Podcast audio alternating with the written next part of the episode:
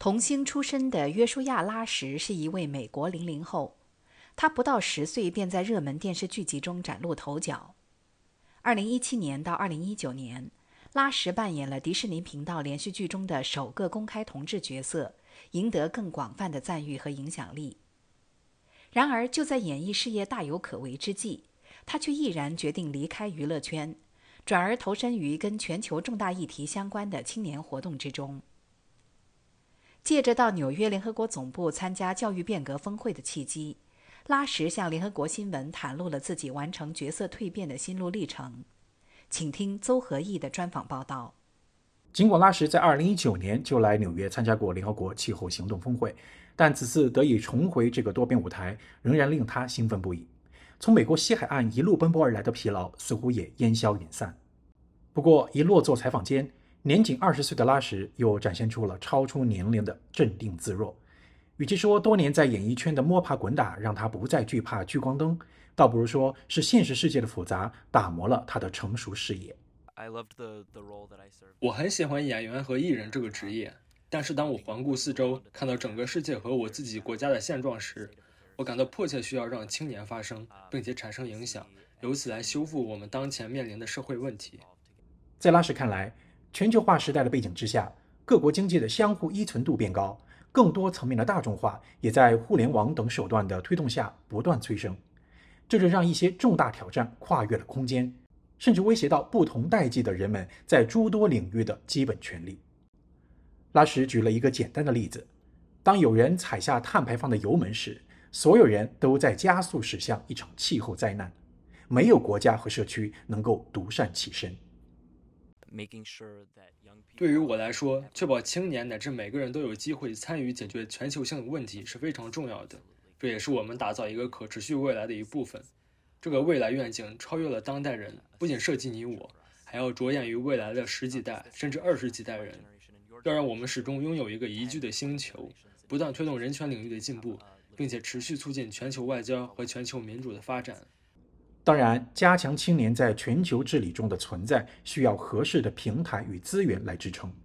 为此，联合国大会第七十六届会议日前在闭幕之际通过了一项具有里程碑意义的决议，为联合国常设一个青年办公室铺平了道路。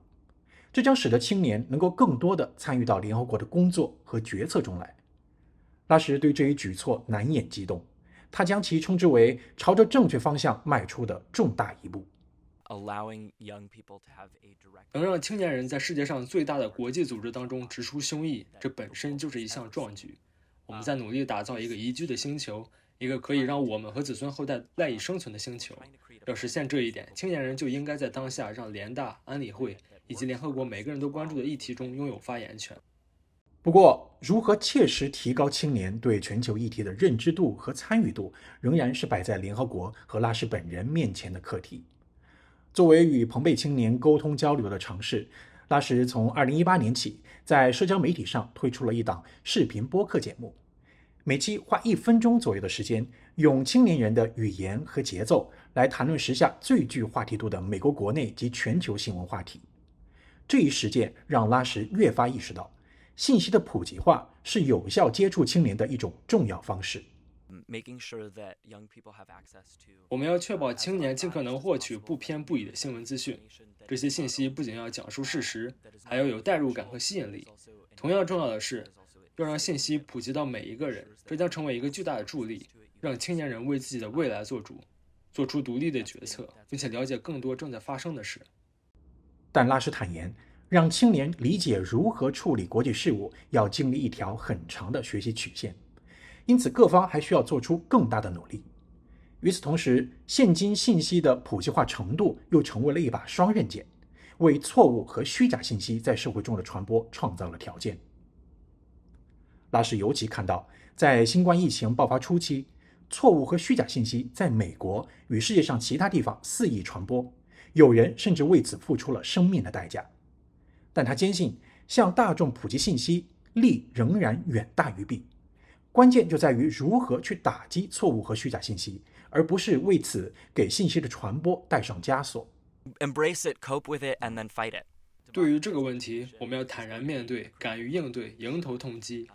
其实，教育的普及化就可以成为我们打击错误和虚假信息努力中的重要组成部分。我们深知这样的信息具有杀伤力，在新冠疫情期间，有人因此丧命，而且由此产生的偏见和种族主义也会杀人于无形之中。所以，就此发起反击，对我们和后代来说都将任重而道远。谈到教育的普及，拉什此行的目的正是参加联合国教育变革峰会解决方案日的活动。而教育的不均衡和不公平问题，则是他的一个主要关切。拉什指出，在美国，由于公共教育投入的地域差异，一个人的居住地决定了其接受基础教育和中学教育的水平，进而影响到这个人是否能接受高等教育，并最终对其取得社会成功与否构成影响。同样，由此塑造的财富水平，又将关系到能否负担得起下一代接受高等教育。如此循环，周而复始。更令拉什担忧的是，美国的这一现实问题还只是全球教育不平等现象的一个缩影。我们在美国面临的问题，一定程度上在全球都有所体现，甚至在一些发展中国家更为突出。